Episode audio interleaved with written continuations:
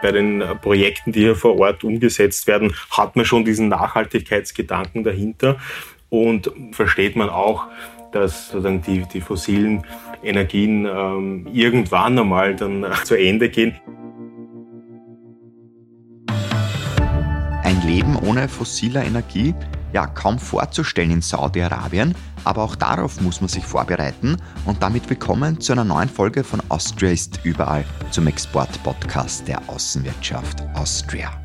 Für uns geht es in dieser Folge nach Saudi-Arabien in den Wüstenstaat, genauer gesagt nach Riyadh in die Hauptstadt, denn dort lebt und arbeitet der Exportexperte und Wirtschaftsdelegierte Christoph Pfeiffer. Und Christoph, der kennt natürlich nicht nur sehr gut die Wirtschaft dort, sondern ich spreche mit ihm auch über ein Land im Transformationsprozess, über nicht besetzte Kassen im Supermarkt über Gummibärli und Pralinenschachtelschenken und da muss man vorsichtig sein und auch über das Projekt Green Riyadh. Das alles und noch viel mehr wird Gesprächsthema jetzt bei uns sein. Ja, fehlt nur mehr unser Gesprächspartner. Ein Hallo nach Riyadh. Hallo Christoph. Ja, hallo, Servus. Äh, vielen Dank für die Einladung. Und bevor wir loslegen, Christoph, habe ich noch einen kurzen Blick hinter die Fahne von Saudi-Arabien geworfen.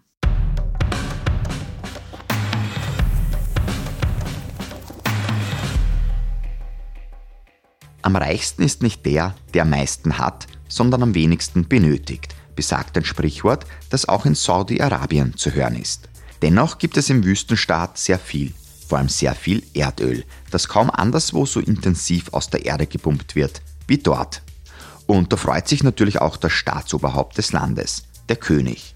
Dieser trägt den Titel Hüter der beiden heiligen Moscheen in Mekka und Medina, die von islamischen Pilgern millionenfach besucht werden. Und was man am Weg dorthin vor allem sieht, ist viel Wüste, denn diese beträgt etwa 95 Prozent der Fläche des Landes. Flüsse oder schöne Seen sind hingegen nicht zu entdecken. Dennoch hat man mit Wasser keine groben Probleme, denn es ist genug Geld da, um sehr tiefe Brunnen in der Wüste zu graben oder in großen Anlagen Meerwasser zu entsalzen.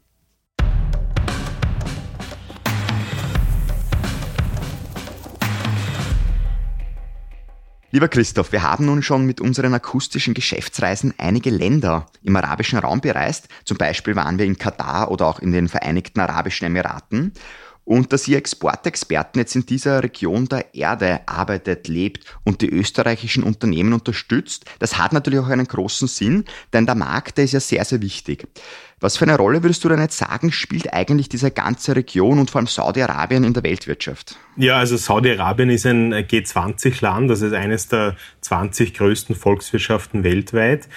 Und mittelfristig ist das Ziel, und für sich auf, auf Platz 15 vorzurücken klar, Saudi-Arabien ist vielleicht mehr bekannt als Erdölförderland, als Erdölexportland, aber die letzten Jahre hat hier ein, ein ja, großer Transformationsprozess eingesetzt und so ein Diversifizierungsprogramm in der Wirtschaft. Also man stellt sich hier breiter auf und, und geht in viele andere äh, Branchen und Industrien jetzt rein. Darüber werden wir noch nachher genauer sprechen, weil du aber jetzt das Wort Transformation auch angesprochen hast. Ähm, wenn man sich diese Region anschaut, muss man ja sagen, oder so behaupte ich zumindest, liegt das sehr stark zwischen Tradition und Moderne, das Ganze. Und jetzt habe nicht ich eine Frage dazu, sondern die Anna. Mhm. Die Anna ist Podcast-Hörerin von Austrias Überall, aber nicht nur das. Die Anna hat auch schon in Riad kurze Zeit gelebt, nämlich sie hat mal ein Volontariat dort gemacht. Und sie hat uns jetzt eine Frage geschickt, die ich dir gerne vorspielen möchte. Hallo, mein Name ist Anna und ich war im Herbst 2022 Volontärin bei der Außenhandelsstelle in Riyadh. In Europa hört man ja immer von der großen Modernisierung der saudischen Wirtschaft und auch der Öffnung der Gesellschaft. Ich als österreichische Frau habe die Erfahrung gemacht, dass viele Vorurteile nicht der Wahrheit entsprechen, die man als Europäer und als Europäerin gerade in Anbetracht der Frauenrechte hat. Deshalb äh, auch meine folgende Frage. Wie gestaltet sich denn da der Umbruch im Hinblick auf die Frauen in der Wirtschaft? Bekommen Frauen die gleiche Bezahlung wie Männer oder haben Frauen in der Arbeitswelt noch immer einen Nachteil gegenüber ihren männlichen Kollegen bei der Anstellung, bei der Bezahlung oder auch im Umgang mit ihnen als weibliche Kolleginnen? Ja, Christoph, wir haben die Anna gehört. Was meinst du dazu? Wie schaut denn dieser Umbruch aus? Ja, vielen Dank, Anna, für die, einerseits für die Frage und andererseits für, für deine Unterstützung während dem äh, Volontariat in, in Riyadh. Also es ist ganz, ganz spannend hier jetzt diese, diese Zeit in Saudi-Arabien, weil natürlich eines der traditionelleren Länder vielleicht noch immer das Image in, in Österreich und Europa. Allerdings äh, bewegt sich hier sehr viel und es ist äh, sehr, sehr dynamisch, was, was passiert. Also zum einen die, die Öffnung des Landes, vor allem, oder einer der Punkte ist das E-Visum für Touristen, was es jetzt sehr leicht eigentlich macht, nach Saudi-Arabien zu kommen und, und zum anderen aber auch diese Modernisierung des Landes, äh, die Diversifizierung der Wirtschaft, aber auch die Transformation der Gesellschaft. Also ich meine, eines, was bei uns in Europa sehr bekannt ist als Beispiel, ist ja, dass die Frauen jetzt mit dem Auto fahren dürfen und mit dem Auto selbstständig halt in der Stadt äh, sozusagen herumfahren. Aber es hat sich sehr viel, sehr viel mehr getan. Auch hier wieder aus europäischer Sicht ist es vielleicht äh, gar nicht so speziell, aber es gibt äh, Kinos. Nicht? Ich, äh, lange Zeit gab es keine Kinos, überhaupt keine Form von Entertainment. Mittlerweile gibt es eben solche Kinos. Es, es gibt Musik und man, man kann in, in den Malls, in Food Courts beispielsweise auch gemeinsam, gemeinsam essen mit, mit Hintergrundmusik. Generell aber auch was den, was den Arbeitsmarkt betrifft, also hier ist auch im Rahmen von dieser Vision 2030 versucht man immer mehr äh, Saudis sozusagen in den Arbeitsmarkt reinzubekommen. Also sowohl äh, Frauen als auch Männer, die sozusagen für die, für die Zukunft ähm, vorzubereiten. Und im Speziellen für, für Frauen, also bei den großen saudischen Unternehmen gibt's äh, durchaus so Female äh, Leadership Netzwerke und, und so Nachwuchsakademien, die sich auch speziell für Female Leaders dann äh, äh, sozusagen auszeichnen. Und was wir halt aus der Privatwirtschaft auch hören, ist, dass saudische Damen dann äh, an und für sich sehr, sehr begehrte Arbeitskräfte sind. Also man, man sagt ihnen nach, dass sie sehr sehr genau arbeiten, sehr engagiert sind, sehr motiviert sind. Also von, von dem her, ja, kann man, kann man durchaus sagen, dass, dass die, die Frauen hier diese, diese Chancen, die sie jetzt ergeben im, im, im Wandel dieses Landes, äh, sehr, sehr gut äh, nützen. Also vorsichtig gesagt kann man sagen, die Richtung, die stimmt einmal. Hast du manchmal das Gefühl, ähm, dass die auch aufgehalten werden kann oder geht das jetzt schon ganz gut in die richtige Richtung. Na, an und für sich geht es äh, ganz gut in, in, die, in die richtige Richtung. Ähm, es ist natürlich die Frage, ganz klar, wenn man, wenn man sich anschaut, woher kommt man, immer die Frage, wie schnell kann man wirklich diesen Transformationsprozess umsetzen, damit man alle oder zumindest den größten Teil der Bevölkerung mitnehmen kann. Aber im, im Grunde kann man auch sagen, die, die Bevölkerung in Saudi-Arabien ist eine sehr, sehr junge Bevölkerung und, und ja, die, die sind da alle sehr begeistert, sozusagen die neuen Chancen und die, die neuen Freiheiten sozusagen äh, zu, zu nützen. Ja. Die Anna hat ja auch sehr begeistert geklungen, also ich glaube, ihr hat es auch sehr gut gefallen. Und wer jetzt von euch Hörer und Hörerinnen Interesse an einem Volontariat mal hat bei der Außenwirtschaft Austria, ich gebe euch den Link in die Podcast-Beschreibung rein und dort könnt ihr euch natürlich auch dann bewerben mal anschauen, was tut man eigentlich so bei einem Volontariat, ähm, ja, was bekommt man da alles mit und wie spannend ist das Ganze auch. Kannst du dich noch erinnern, Christoph, an deine Anfangszeit bei der Außenwirtschaft Austria? Ähm, ja, ich meine, es ist schon, ist schon etwas her natürlich, ähm, aber es, es war ganz gut, eigentlich hat es während, dem, während meinem Studium gestartet, weil da waren zwei Wirtschaftsdelegierte bei uns und die haben so erzählt von, von ihrem Job und von ihrem Leben. Und, und ich habe mir damals eigentlich schon gedacht, das ist sehr, sehr spannend und interessant und, und habe das dann immer weiter verfolgt und freue freu mich, dass ich jetzt doch schon einige Jahre dabei bin und, und einige Länder und, und, Stationen sozusagen schon, schon kennenlernen durfte. Ja. Bist jetzt in Saudi-Arabien gelandet und zur Gegenwart möchte ich mit dir jetzt auch zurückkommen. Ähm, wir waren vorher beim Thema Transformation und jetzt habe ich auch ein bisschen das Gefühl, um den Westen zu zeigen, wie fortschrittlich man ist, dass sich da doch einiges in die richtige Richtung ähm, bewegt, ähm, wird ja auch sehr viel Geld in die Hand genommen. Einerseits in den Tourismus, aber auch in den Sport. Also wenn man zum Beispiel an die Formel 1 denkt oder an die Rallye Dakar, wo es ja immer diese Mega-Events einfach gibt, die natürlich auch in Europa, in Amerika, in Asien große Beliebtheit haben. Ähm, ja, ist das so ein bisschen das Stilmittel, das man verfolgt, also diesen Ansatz, den man wählt, um da ein bisschen sich zu öffnen auch noch? Ja, ganz klar, das, das ist natürlich ein, ein Teil dieser Strategie, also Sport oder Sportevents, große, große Events. Ich meine, auch äh, kürzlich wurde ja der Fußballstar Ronaldo äh, von, von einem äh, Fußballverein in Riyadh unter Vertrag genommen und, und er soll auch dann als, als sozusagen Markenbotschafter oder, oder Landesbotschafter für die, für die Bewerbung der Fußballweltmeisterschaft 2030 dann weiter fungieren. Aber man plant zum Beispiel auch die Expo 2030 nach, nach Riyadh zu holen beispielsweise. Also auch hier große Events. Vor einigen Wochen wurde jetzt vom, vom Kronprinzen ein, ein neuer Investitionsfonds auch wieder vorgestellt. Also derzeit gibt es ja diesen PIF, den Public Investment Fonds, der der große Treiber hinter allen ähm, ja, Mega- und Gigaprojekten ist. Und das ist jetzt ein neuer Fonds, der sich speziell auf den Ausbau von der ja, Sportinfrastruktur, Tourismusinfrastruktur, Entertainment, Kultur, also genau um, um diese Bereiche an und für sich kümmert. Aber es, es ist nicht nur jetzt, sagen wir, diese großen Events, die, wo, wo dann wirklich die Spitzensportler oder die Spitzenleute dabei sind. Auch äh, kürzlich war der, war der Riyadh Marathon hier in, in, ähm, in Saudi-Arabien. Und das, das war ganz, also es war einerseits Marathonbewerb, der Halbmarathon, äh, 10K und 4K Fun Run mit, mit Familie. Und das, das war an und für sich ganz, ganz interessant und lustig zu sehen. Es war eine bunt gemischte Gruppe, die da eigentlich dabei war. Also einerseits äh, ein bisschen traditioneller, andererseits dann schon ein bisschen sportlicher unterwegs. Und das, das war äh, ganz, äh, ganz ein nettes, nettes Event. Und man, man, man holt die Leute von, von hier eigentlich auch ab. Ne? Also dass die auch mitmachen und sozusagen diesen ganzen äh, Transformationsprozess ähm, mitgehen. Ja. Sport verbindet, kann man definitiv, glaube ich, sagen. Wenn wir uns jetzt ein bisschen den Markt anschauen und über den Bereich der erneuerbaren Energie sprechen, der Bereich Infrastruktur, ist jetzt auch schon kurz das Wort Infrastruktur vorher erwähnt, die man natürlich dann auch braucht, auch für solche Events natürlich. Da sind wir österreichische Unternehmen ja ganz gut bei den Zulieferungen, wenn es um innovative Produkte und so weiter geht. Wie schaut denn das eigentlich in Saudi-Arabien aus? Was ist denn da so unsere Rolle am Markt? Saudi-Arabien sind wir auch schon vereinzelt dabei. Ganz klar, Infrastruktur ist ein Thema, dieser ganze Bausektor, Schallungstechniken und was dann alles noch da, dazu gehört. Aber auch der erneuerbare Energie oder dieser Green Tech-Bereich ist wahnsinnig spannend weil diese, diese ganzen neuen Projekte sind dann und für sich schon so konzipiert mit, mit dem Hintergrund der, der Nachhaltigkeit und CO2-Neutralität. Und das ist natürlich, wo österreichische Unternehmen ähm, große Kompetenz haben und äh, an und für sich sehr, sehr viele Chancen für, für österreichische Unternehmen ähm, da sind. Ja. Neben diesen Bereichen, wo sind wir denn noch so überall? Findet man uns woanders auch noch? Gibt es da so vielleicht ein paar exotische Bereiche, vielleicht, wo wir auch vorkommen?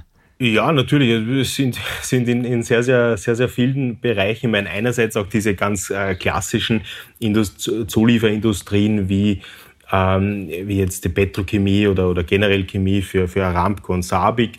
Äh, aber auch jetzt was, äh, ja, Feuerwehrfahrzeuge oder, oder Ausrüstung für, für Feuerbekämpfung beispielsweise betrifft. Und ganz interessant, was, was auch jetzt neu aufgebaut wird hier in Saudi-Arabien, ist eine einheimische oder lokale äh, Autoindustrie. Aber jetzt nicht sozusagen die, die klassische Autoindustrie, sondern wirklich fokussiert auf E-Autos.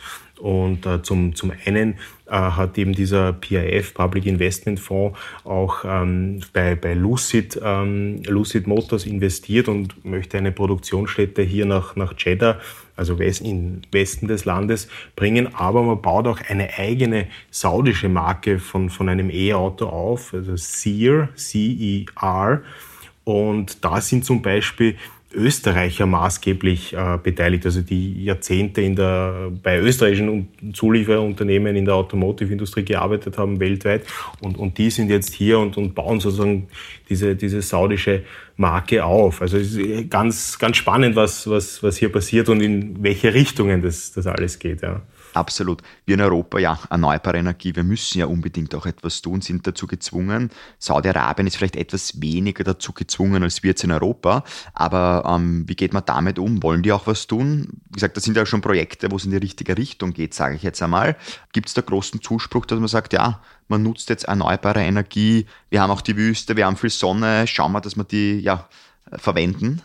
Ja, absolut. Also bei den Projekten, die hier vor Ort umgesetzt werden, hat man schon diesen Nachhaltigkeitsgedanken dahinter und versteht man auch, dass sozusagen die, die fossilen Energien ähm, irgendwann einmal dann zu Ende gehen, beziehungsweise dass die, die Nachfrage weltweit sich verändern wird und dass es mehr Richtung andere Energieformen geht. Und da konzentriert man sich auch schon auf den Aufbau von einer äh, Wasserstoffproduktion. Also das ist auch im, im, im Großraum Neum, dann im, im Nordwesten des Landes plant man jetzt schon die, die größte Produktionsstätte für, für grünen Wasserstoff. Also weltweit soll das die größte Produktionsstätte ähm, dann sein. Und wie angesprochen, ne, das ist ein großes Land, sehr viele äh, Wüstenflächen und prädestiniert natürlich für Solarenergie.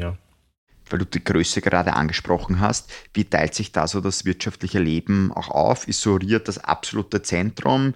Ist dann eher an der Küste, am Meer noch viel zu finden? Wie würdest du das so beschreiben?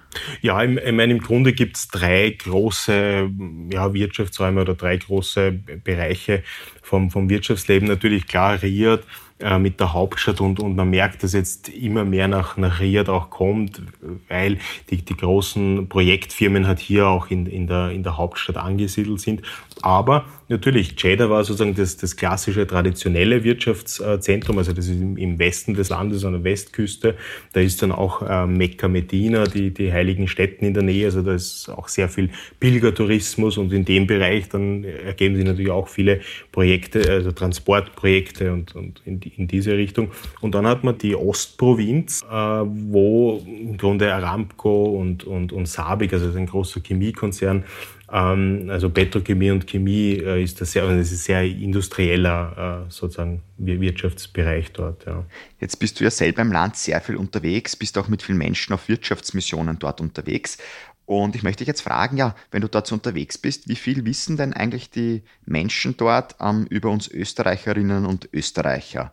Ich kann mich noch erinnern, meine Tante, das ist schon sehr lange her, die hat damals in Saudi-Arabien eh in Riyadh ein Spital mit aufgebaut als Pflegedienstleitung. Und ja, der hat das natürlich damals schon sehr gut gefallen alles. Und die hat auch gesagt, ja, die Saudis, die haben schon gewusst, dass wir Österreicher in der Medizin sehr, sehr gut sind. Ja, für was sind wir denn bekannt auch? Ja, genau, Medizin ist, ist ein Thema. Ähm, und natürlich, wie, wie, wie es bei Österreich eh klassisch ist, äh, denke wir sind auch bekannt als Tourismusland. Und vor allem bei, bei den Saudis und, und generell im arabischen Raum ist eben Zell am See und, und Salzburg ähm, sehr, sehr bekannt und sehr beliebt als, als Tourismusdestination. Ähm, aber es ist auch, auch durchaus Wien bekannt, ich meine auch mit, mit OPEC und in, in, in diese Richtung. Und, und sozusagen Geschäftsleute oder, oder, oder Saudis, die, die mehr im Geschäftlichen äh, tätig sind, ähm, die, die schätzen auch sozusagen die, die ja, österreichische Geschäftsmentalität, sagen wir, also diese Handschlagqualität und sie wissen durchaus, dass Österreich und österreichische Produkte, dass das halt auch mit Qualität verbunden ist. Also das, das wird schon äh, sehr geschätzt hier, ja. Steigt man da eigentlich ins Gespräch mit Smalltalk ein?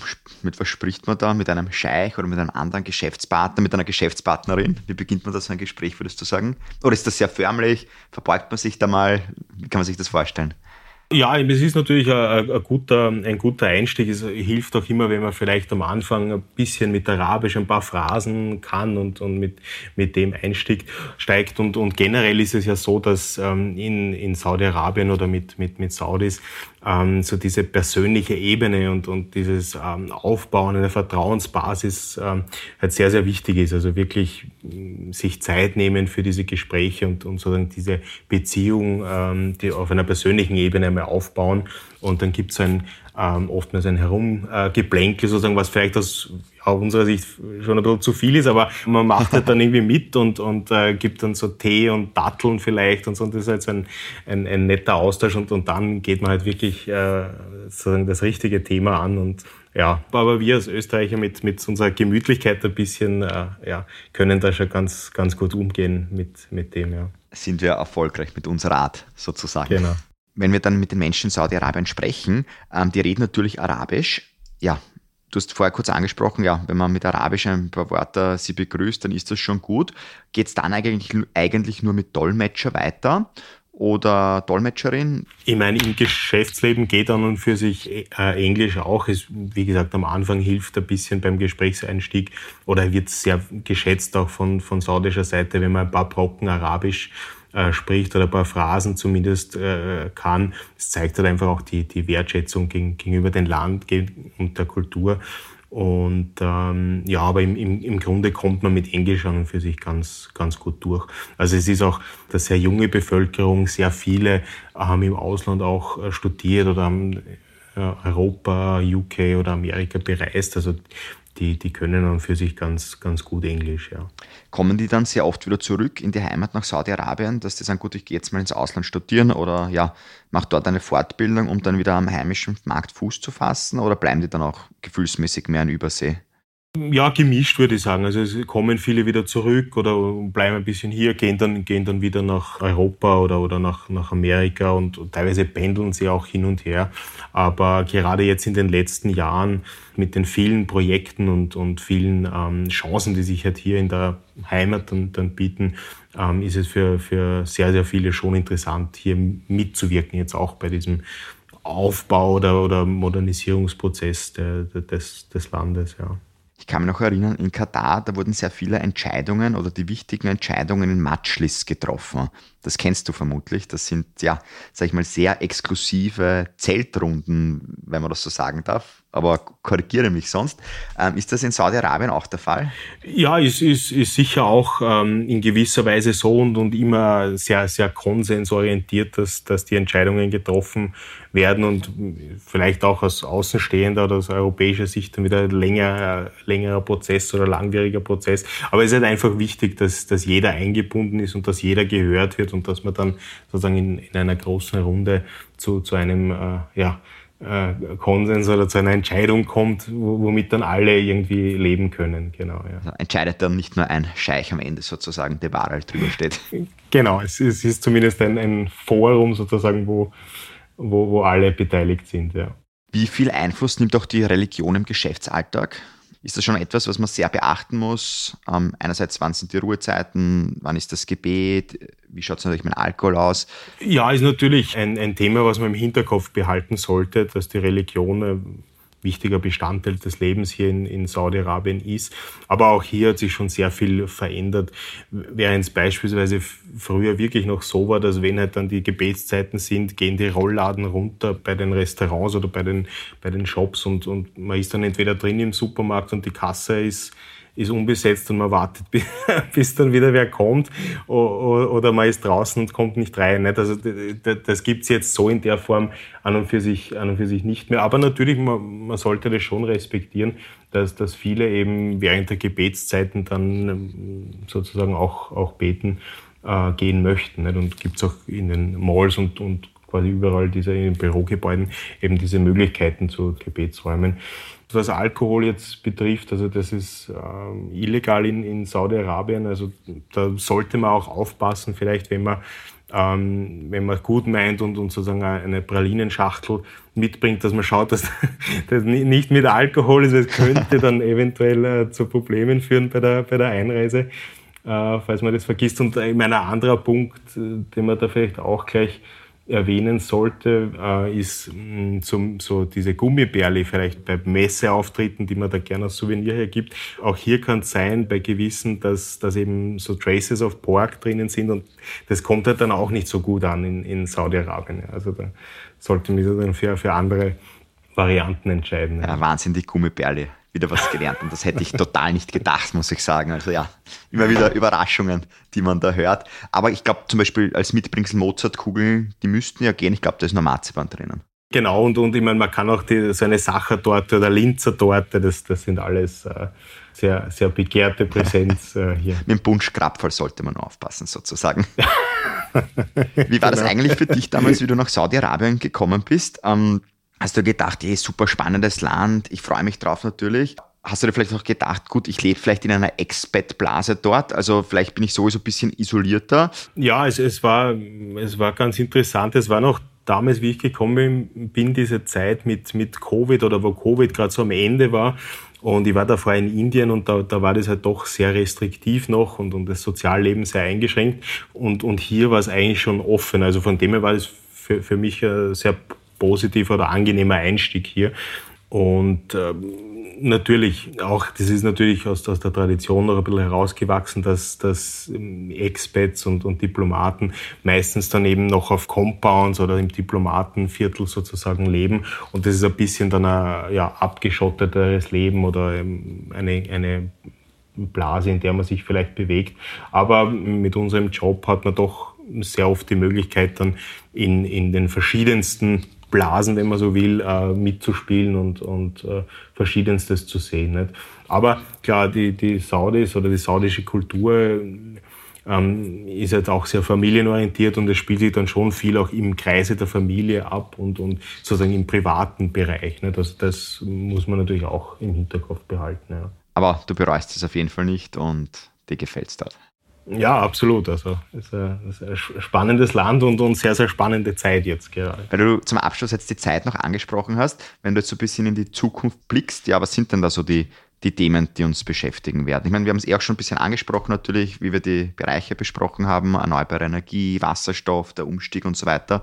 Ja, was liegt denn so vor dir, denkst du? Ja, die, die nächsten Jahre ist jetzt sicher ein großer Teil der, der Aufbau von, von Infrastruktur. Also zum einen neue Städte, die, die gebaut werden oder auch neue Stadtviertel oder Modernisierung der Städte. Also auch hier in Riyadh wird sie wahnsinnig viel tun. Also gibt es Green Riyadh Project, wo man die, die Stadt äh, begrünen will und, und viele Bäume pflanzt und dann den King Salman Park, was ein riesiger Park ähm, werden soll und dann auch sowas wie einen Sports Boulevard beispielsweise, also wo man Radstrecken und eine Pferdereitbahn und solche Dinge in der, in der Stadt bauen möchte. Aber dann natürlich auch mittelfristig eben die, die Projekte wie zum Beispiel Neum, wo man eben eine komplett neue und, und futuristische ja, äh, Smart City hin, hinbaut, aber nicht nur das, nicht auch äh, so einen, einen, einen also autonomen Hafen beispielsweise und dann ein, ein neues äh, Sport- und Skigebiet dort aufbaut, beispielsweise für die Asian Winter Games äh, 2029, wo, wo Saudi-Arabien schon den, den Zuschlag sozusagen bekommen hat. Ähm, auch das ist natürlich wieder eine, ein großer Punkt, wo es, Chancen für österreichische Unternehmen gibt im, im Wintersport, Infrastruktur und auch generell auch im, im Know-how von Tourismus und, und Wintersport. Und ein anderer Punkt ist sicher dieser Shift auch zu, zu erneuerbaren Energien, grüner Wasserstoff, das, das ist sicher auch ein Thema. Ja.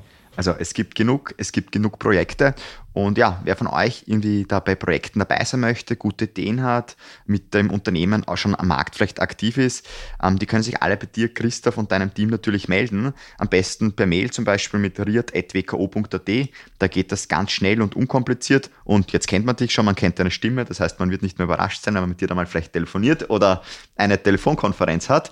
Und ja, und du hilfst natürlich dann natürlich allen sehr, sehr gerne weiter. Genau, ich freue mich schon. Ich sage jetzt, lieber Christoph, vielen lieben Dank. Danke für das Gespräch. Alles Gute zu dir nach Riyadh, nach Saudi-Arabien und eine schöne, ja, vermutlich heißere Zeit als hier bei uns in Österreich gerade. Ja, danke auch von meiner Seite. Liebe Grüße aus Riyadh und ich freue mich schon, Sie hier begrüßen zu dürfen.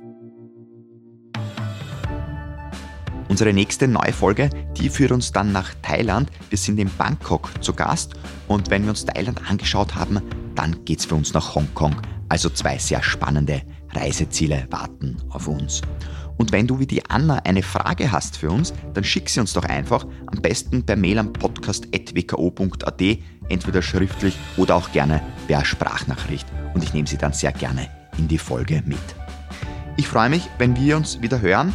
Bis dahin, bleib gesund, habe eine schöne Zeit und erzähl auch bitte von unseren Reisen. Das wäre natürlich spitze. Mein Name ist Christoph Hahn und nicht vergessen, Austria ist überall.